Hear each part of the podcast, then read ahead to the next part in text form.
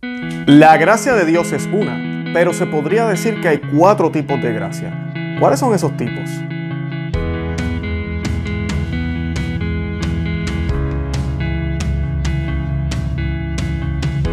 Bienvenidos a Conoce, Ama y Vive tu Fe. Este es el programa donde compartimos el Evangelio y profundizamos en las bellezas y riquezas de nuestra fe católica. Les habla su amigo y hermano Luis Román y quisiera recordarles que no podemos amar lo que no conocemos y que solo vivimos lo que amamos.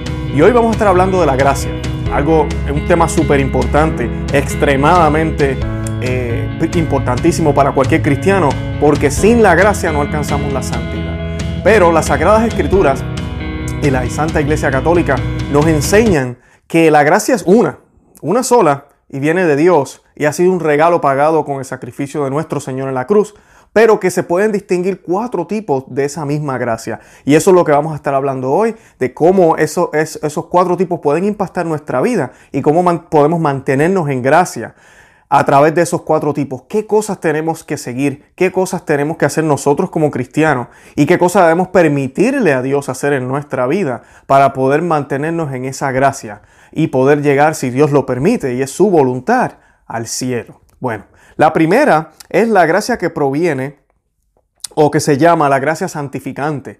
Y esa gracia santificante es la que permanece en el alma. Es una gracia que hace un cambio en el alma eh, y la hace santa. Le da una vida, pero es una vida sobrenatural. No es la vida natural que vivimos aquí, es una vida sobrenatural. Y esto también es bien importante recalcarlo. La gracia es algo sobrenatural, no es natural. Actúa en la naturaleza, pero no es natural. La gracia es sobrenatural y nos ayuda a alcanzar la vida sobrenatural, la vida después de esta vida.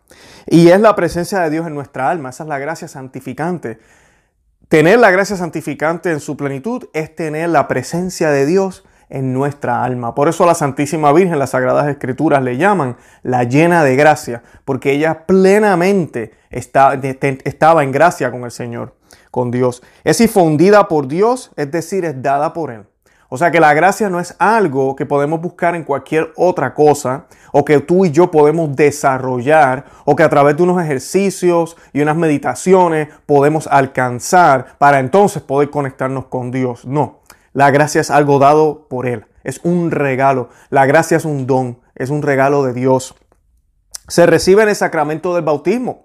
O sea que si usted es bautizado, buenas noticias, usted ya tiene la gracia de Dios. Ahora, si usted no es bautizado, póngase las pilas y vamos a ver qué hacemos al respecto a eso, ¿verdad? Comencemos a hacer las conversaciones y que ojalá puedas caminar ese camino de conversión lo más pronto posible, porque cada minuto que pasa de tu vida es un minuto menos que ti queda, que tienes o que tenías, y no hay manera de poder virar para atrás.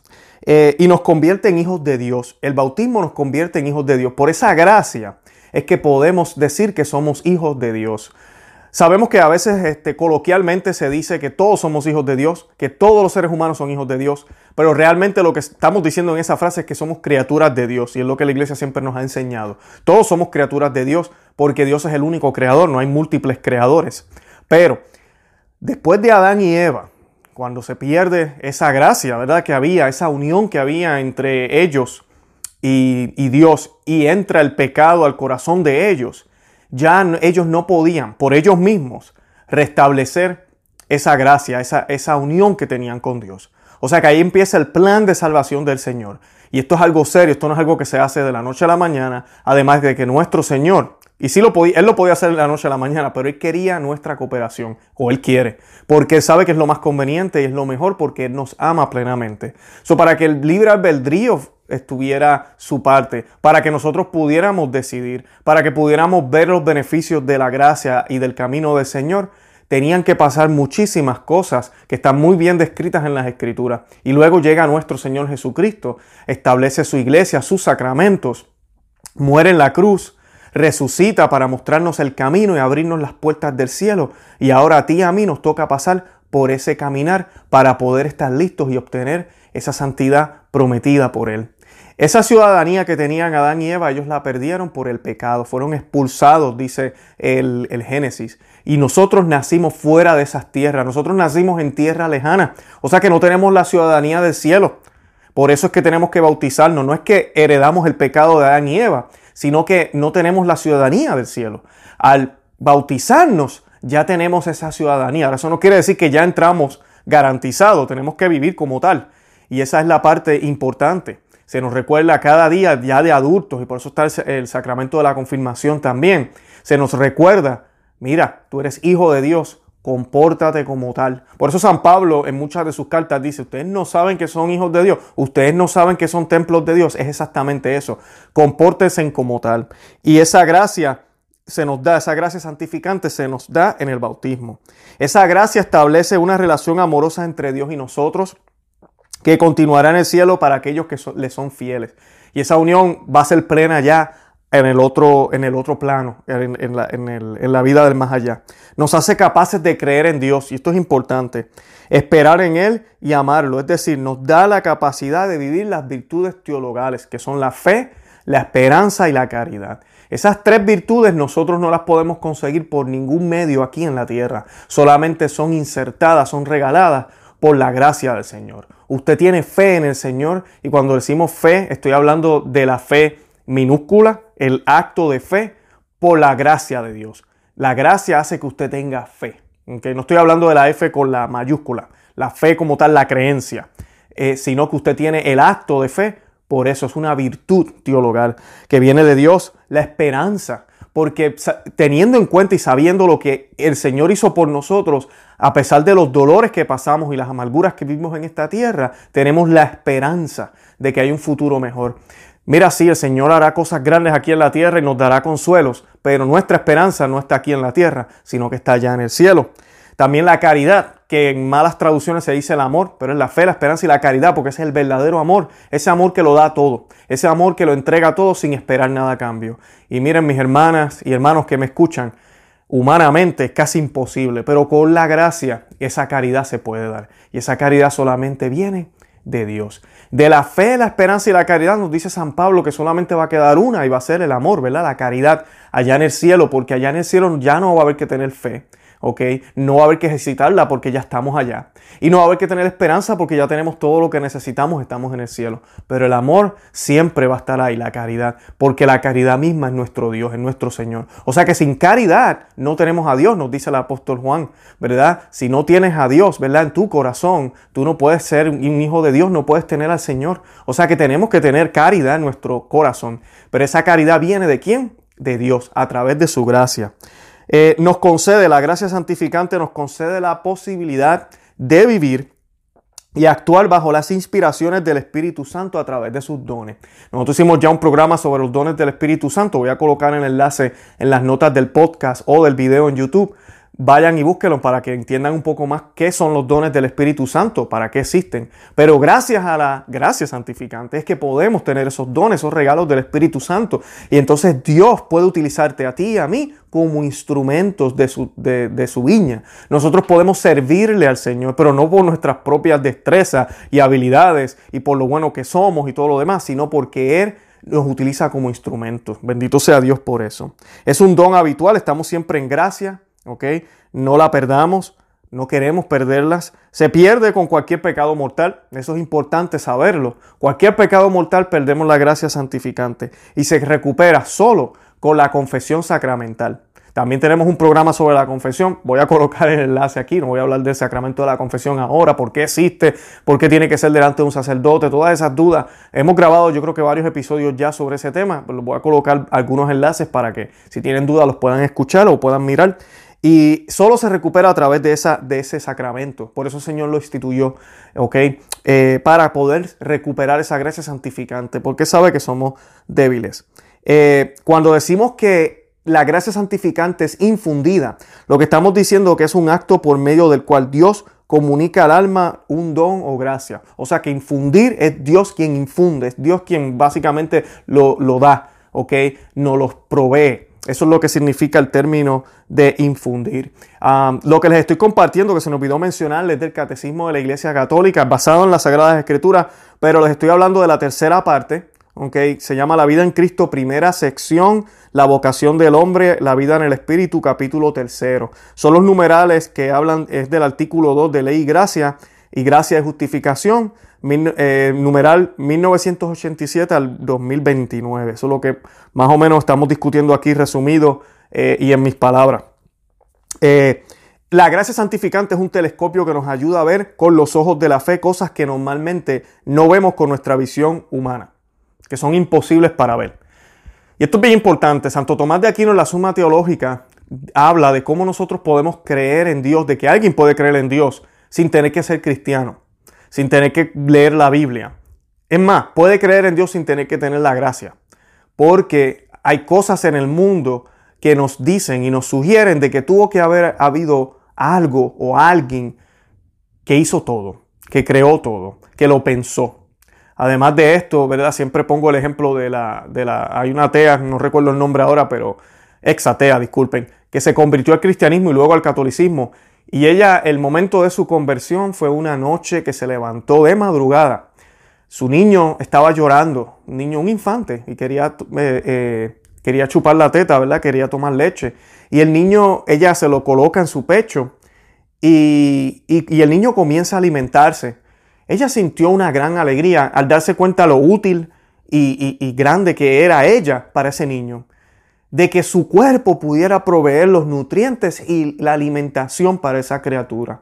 Además de eso, el momento de poder estar sentada en, en un sillón con ese niño, creando esa relación sin palabras, una relación mucho más profunda que las palabras, que los abrazos, era una relación de que ellos siempre habían sido uno. Inclusive esa criatura había sido creada dentro de ella y empezó a crecer en su vientre y ahora pegado a su pecho buscando ese alimento.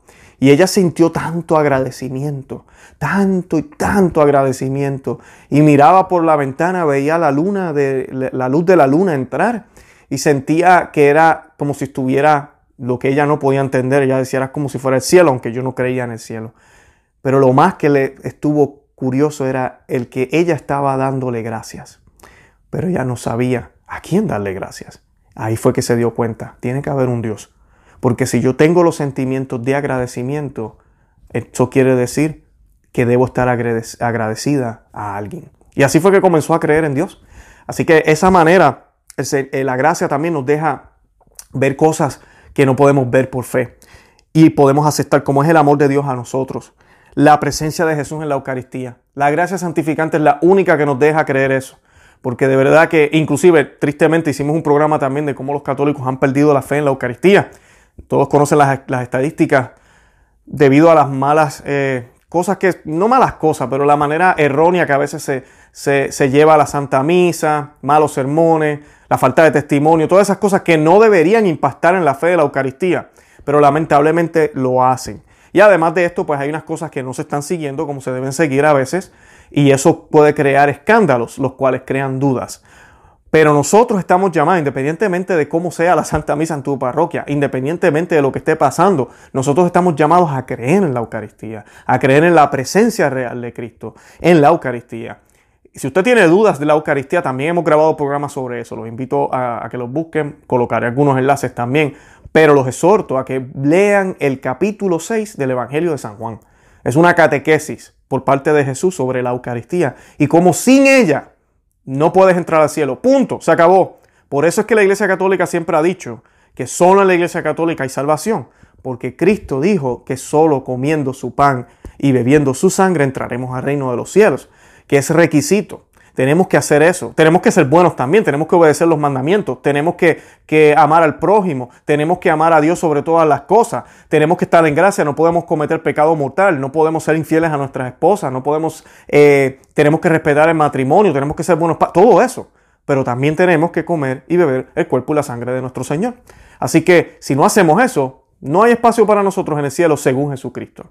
Así que lean ese capítulo 6 y además de eso, si siguen teniendo dudas sobre la presencia de la Eucaristía, léanse en el relato de cualquiera de los evangelistas, léanse en el relato de la última cena y miren las palabras del Señor cuando Él pasa las especies a los apóstoles y Él les dice, este es mi cuerpo, esta es mi sangre. No dijo, este es el 80% de mi cuerpo, allá más o menos está mi sangre, eh, crean que es mi sangre, es el símbolo para que ustedes se comuniquen conmigo. No, esta es mi sangre, este es mi cuerpo. Así que debemos creerlo por fe. Y solo la gracia permite que usted y yo creamos lo que parece ilógico y no tiene sentido. Porque se ve como pan, sabe como pan, se ve como vino, sabe como vino, pero la fe y la iglesia nos enseña y la Santa Biblia nos enseña, como dijo Jesucristo, este es mi cuerpo y tenía un pan en la mano, que ya no es pan, es el cuerpo de Cristo, que ya no es vino, es la sangre de Cristo. Y tratémoslas con reverencia, sugerencia, no la reciba en la mano, por lo menos hágalo en la boca y ojalá consiga una parroquia como la mía, donde todos la recibimos de rodillas y en la boca por manos de sacerdote. Bueno, eh, el perdón en la confesión, ¿verdad? Lo creemos por fe también, porque la gracia nos permite ver eso. También la gracia santificante nos permite ver el amor que María nos tiene como madre.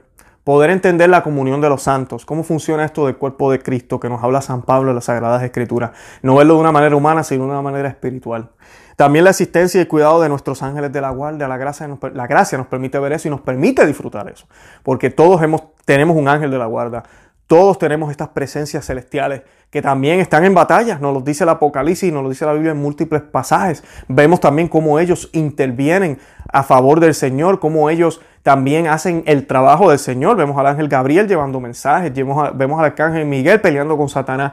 Todo esto es bíblico, esto no son inventos de la iglesia. Así que todo eso está disponible a través de la gracia santificante. Como ya dije, la podemos perder y la podemos perder por el pecado mortal. Eh, si constantemente elegimos hacer uso de, mal de nuestra libertad que se nos ha dado. Y si hacemos eso, tenemos que ir al confesionario inmediatamente, inmediatamente, porque la salvación de nosotros no es, no es basada en puntos. No es, no, pues bueno, Señor, yo estuve 20 años haciendo el bien, pequé ahorita y me morí ese mismo momento. Eh, mira, 20 años bien y un, dos segundos mal.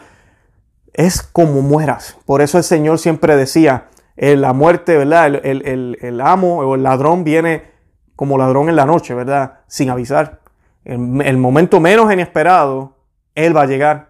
Así que no podemos estar cómodos como si ya tenemos todo y estamos salvos ya, no, siempre tenemos que estar atentos y por eso es bien importante la confesión, pero la confesión rutinaria, la confesión eh, constante, consistente, eh, cada dos semanas por lo menos, una vez al mes, no espero un año para hacerlo, para que constantemente estemos renovándonos y estemos analizando y haciendo un buen acto de conciencia. Bueno, lo, otro tipo de gracia que tenemos es la gracia actual. Ya hablamos de la santificante, gracia santificante que es la del alma. Esa gracia es sobrenatural e impacta nuestra alma, ¿verdad? Y a través de lo que dije humanamente que hacemos aquí, protegemos esa alma. Pero esa gracia está haciendo un impacto, ¿dónde? En nuestra alma. La gracia actual esa gracia actual, por el contrario, es un impulso, un estímulo, ¿ok? Sobrenatural. No vive en el alma. La gracia actual no vive en el alma, sino que actúa en el alma desde afuera. Es ese empujón sobrenatural que sentimos a veces por la espalda, en el hombro, que hace la voluntad y el que el intelecto se muevan para que podamos buscar y mantener la gracia santificante. O sea que la gracia actual es esa relación con la gracia santificante que debemos tener. Es la ayuda temporal de Dios a los hombres con el objeto de llevarlos a actuar de forma correcta en determinada situación.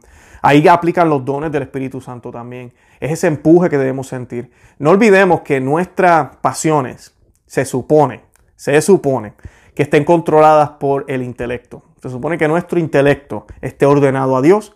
Ese intelecto controla la razón y nuestros impulsos y por ende nuestras pasiones. No es al revés. No debería ser. Nuestras pasiones actúan, entonces después yo le pido a Dios por eso y trato de arreglar las cosas. No. Nuestro intelecto debería controlarlo todo. Y si lo controlamos, estamos debidamente ordenados, vamos a tener una vida de santidad. Y ese es el empuje. Es como cuando a veces usted está haciendo algo y de momento usted dijo algo, no sé si le ha pasado. Usted está discutiendo con una persona, usted dice algo y como que usted dice, ay, no debía haber, ahí mismo diciéndolo y como que la mente le dice, no digas eso y ya lo dijo. Son esos impulsos. O a veces pasa que usted se levanta y está pensando en alguien. O, algo le dice, dígale esto a su esposa, llame acá y usted dice, bueno, tengo ganas de llamar a mi esposa. Eso es el Señor actuando de manera sobrenatural para que usted actúe naturalmente, actualmente. Eh, y tenemos la libertad de acoger esto o rechazarlo. Cuando escuchamos un sermón, cuando escuchamos una homilía, cuando escuchamos una prédica, ojalá a través de nuestro programa, usted escuche algo y, y eso le hace como que cambiar o pensar o meditar en algo, actúe actúe. No se trata solo de escuchar y de aprender, se trata de vivir la fe. Tenemos que vivirla. esa es la gracia actual. Ahí ven la diferencia. La gracia santificante es en el alma. La gracia actual es ese empujón que nos da el Señor a través de cosas naturales para que mantengamos lo sobrenatural. La gracia sacramental, y estas fueron establecidas por nuestro Señor Jesucristo, hay tipología de esto o, símbolos o vamos a decir signos de los sacramentos en el Antiguo Testamento que prefiguraban lo que Jesucristo completó en el Nuevo. Y son las gracias específicas que cada sacramento nos da eh, y que recibimos. Por medio de estas gracias se cumple totalmente la intención para lo cual fue instituido el sacramento por Jesús. Y no tengamos duda de eso. Todos los sacramentos fueron instituidos por nuestro Señor Jesucristo y están en la Biblia. Eh, los voy a colocar también un enlace sobre eso para que lo tengan ahí por si tienen dudas de dónde en la Biblia aparecen los sacramentos. Es la gracia del Espíritu Santo dada por Cristo y propia de cada sacramento. Y las gracias sacramentales según el sacramento son las siguientes. El bautismo nos, nos da de vivir, nos da la vida para que vivamos como hijos de Dios. Solo mencionamos al principio. La confirmación nos da la fuerza de ser fuertes en la fe y constantes en nuestro camino al cielo.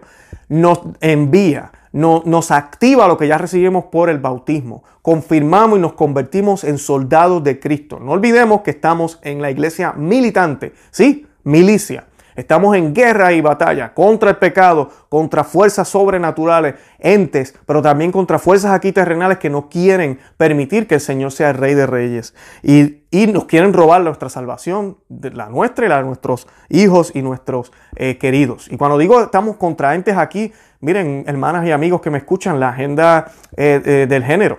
Todo esto con la homosexualidad, lo que quieren indoctrinarnos, lo que nos quieren obligar. Esa, de esa batalla es la que estoy hablando. La batalla del aborto. Todo ese tipo de cosas, de la injusticia. Todo eso es parte, pero es consecuencia de lo sobrenatural. Que lo que quieren es corromper todo aquí en la tierra para que estemos distraídos y no alcancemos la salvación. Quieren corromper todo aquí en la tierra para que vivamos en pecado. Para que lo que era malo antes parezca bueno ahora y lo aceptemos hasta dentro de la iglesia. Es triste, pero así mismo nos, nos quieren confundir y debemos luchar, debemos mantenernos fuertes. La Eucaristía nos da ese amor por Jesús con todo nuestro corazón y por ende nos da la fuerza para poder amar al prójimo como si fueran otros Cristos vivos, que no es nada fácil hacer, pero se puede. También la penitencia, ¿verdad? Eh, o la confesión del arrepentimiento es un auxilio para no volver a caer en pecado. Esa es la gracia que nos da ahí. La unción de los enfermos nos da la gracia de aceptar esa enfermedad. Si, si no está de Dios que nos, que nos dé la sanación, tal vez es un momento para santificarnos, tal vez vamos a hacer testimonios para otros, bendito sea Dios por eso. Eh, borra los rastros de pecado y prepara, nos prepara para una muerte mejor cerca de Dios.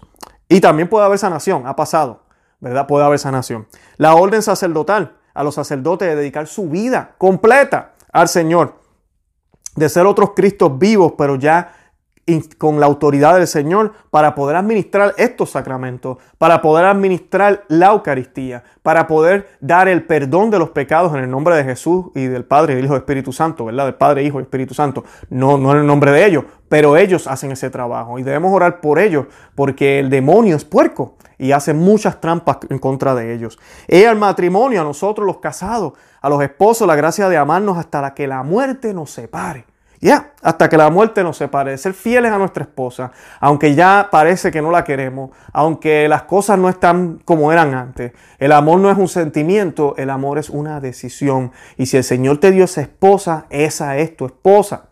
Si el Señor te dio ese esposo, ese es tu esposo. Cuidado con las tentaciones, cuidado con esta nueva persona que apareció en tu vida, cuidado con este nuevo muchacho que apareció en tu vida, cuidado con la tentación de tal vez querer estar solo, cuidado con eso, eres casado, ya el Señor te dio esa vocación y a ti joven y jovencita que me escucha, ponlo en las manos del Señor y busca hombres y, o mujeres si eres hombre, virtuosos y virtuosas, castos, personas que amen al Señor. Porque si esa pareja ama más al Dios que lo que te ama a ti, estás en buenas manos. No te preocupes por nada que estás en buenas manos. Y esas gracias las obtenemos a través de estos sacramentos. Los que me están escuchando, que están en unión libre. Amiga y amigo que me escucha, tú necesitas este sacramento, tú necesitas esa bendición. Son gracias sacramentales que no estás recibiendo. Habla con tu sacerdote, mira tu situación, a ver cómo pueden entonces lograr obtener ese sacramento. Y no tienen que hacer una super boda. La gente siempre no, que yo no tengo dinero. ¿Dinero de qué? Estas gracias son gratuitas, el Señor ya pagó por ellas en la cruz. Así que no, que no eso no sea impedimento. Y me invitan. bueno, la gracia de estado es la última. Ok, eso ya hablamos de la gracia santificante, que es la del alma, que impacta nuestra alma, es la que tenemos que conservar con toda nuestra fuerza. Tenemos la, la gracia actual, que la utiliza el Señor a través de cosas naturales para que podamos mantener esa gracia sobrenatural. Y ahí actúan los dones, los carismas y todo ese tipo de cosas. Tenemos la gracia sacramental, que tenemos que ir y, agarrarnos de ella. Esto no es opcional. Usted no puede ser cristiano sin sacramentos, ¿ok? Eso es mandato del Señor. Así que ya tenemos esa también. Y ahora tenemos la gracia de Estado. ¿Qué, ¿Qué, es esto? ¿Qué es eso de gracia de Estado? Bueno, se considera como gracias especiales o carismas. Estos son dones gratuitos que concede el Señor a algunas personas en beneficio de la comunidad, de la iglesia, de los que están alrededor de ese individuo. Tiene como fin el bien de la iglesia. Ejemplo, un sacerdote tiene la gracia que le da un estado para auxiliar a los fieles.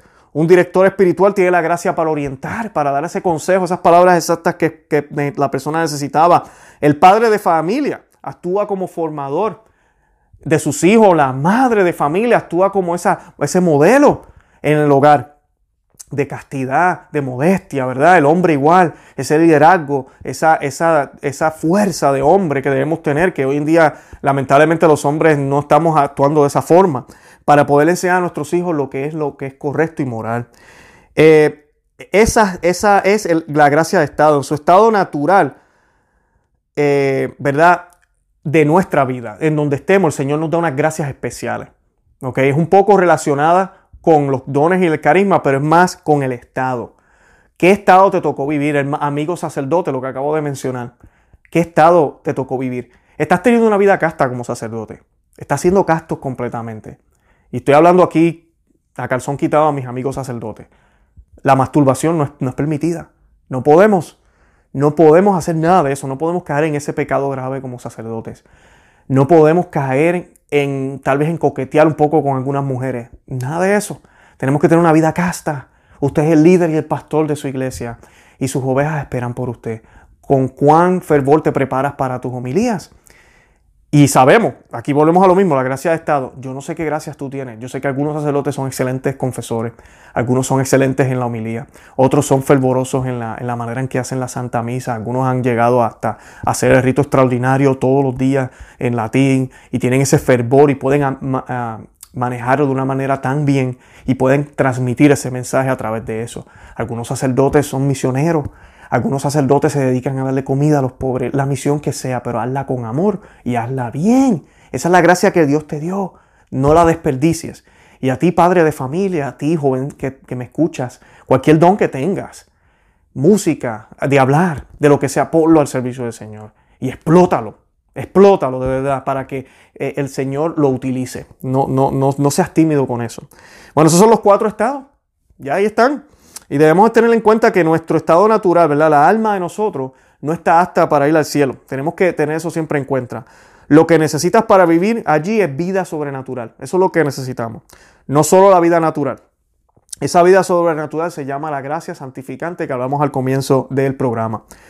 Si la gracia santificante mora en tu alma cuando mueres, entonces puedes vivir en el cielo. Es posiblemente la mayoría, ¿verdad? Que no debemos la meta no debe ser el purgatorio, pero posiblemente vamos a ir al purgatorio. Van a haber cosas que vamos a tener que purgar, que vamos a tener que limpiar. Como nos dice San Pablo en la primera carta de Corintios, capítulo 3, versículos 12 al 16. Si no mora en tu alma la gracia santificante cuando muera, en otras palabras, si tu alma está espiritualmente muerta por estar en estado de pecado mortal, no vas a poder entrar al cielo. No vas a poder entrar al cielo. Yo sé que se nos habla mucho de misericordia, pero esa es la realidad y nos lo dice Gálatas capítulo 5, versículos 19 al 21, para que lo busquen. Entonces tienes que enfrentar una eternidad de muerte espiritual. Y eso sí que es triste. Porque el peor infierno que podemos tener es saber que nunca vamos a obtener la gracia, que nunca vamos a poder estar con Dios. La separación total de tu espíritu de Dios. En Efesios 2, capítulo, capítulo 2, disculpen, versículo 1 al 5, y pueden buscar también el capítulo 4, versículo 18. Esto es serio, esto es muy serio. Así que hagamos todo lo que está en nuestras manos para mantenernos en gracia. Pero no olvidemos una cosa, ningún santo se hizo santo por sus propios esfuerzos.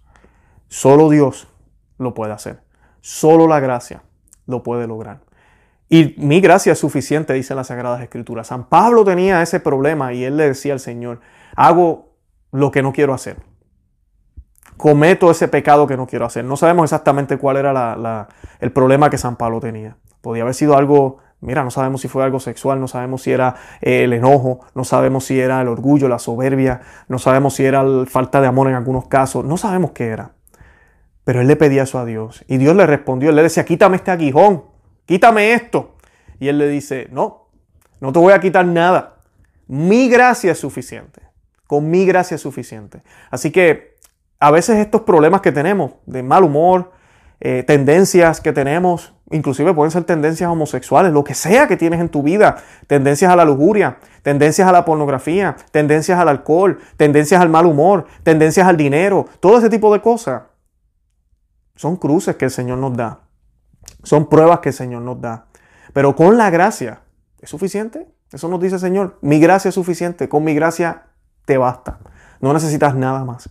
Y el Señor nos ha dado todo esto. Los sacramentos, la Santa Iglesia, las Sagradas Escrituras. Podemos orarle. Si eres bautizado, uff, ya eres hijo de Dios, amiga y amigo que me escucha. Acéptalo. Como dicen en inglés, embrace it, ¿ok? Acéptalo. Eres hijo de Dios. Compórtate como tal. Compórtate como tal. Así que no lo olvidemos y pidámosle a la Santísima Virgen y a todos los santos que nos acompañen, que nos den la fuerza también, que rueguen por nosotros, que nos den esa, eh, eh, esa esperanza que tenemos ya. Y mira, la oración, importantísimo. Los invito a que visiten nuestro podcast en Spotify, en cualquiera de las aplicaciones. También los invito a que visiten nuestro canal en YouTube, Conoce, Ama y Vive tu Fe. Búsquenlo por Conoce, Ama y Vive tu Fe. Podcast, YouTube, Conoce, Ama y Vive tu Fe. También en Facebook, Instagram y Twitter estamos por el mismo nombre. Eh, también estamos mandando las aplicaciones, disculpen, las notificaciones por WhatsApp. Eh, el enlace está en las notas. Le pueden dar clic ahí y pues van a recibir todas las notificaciones también de los artículos que colocamos en nuestro blog, los audios y los videos.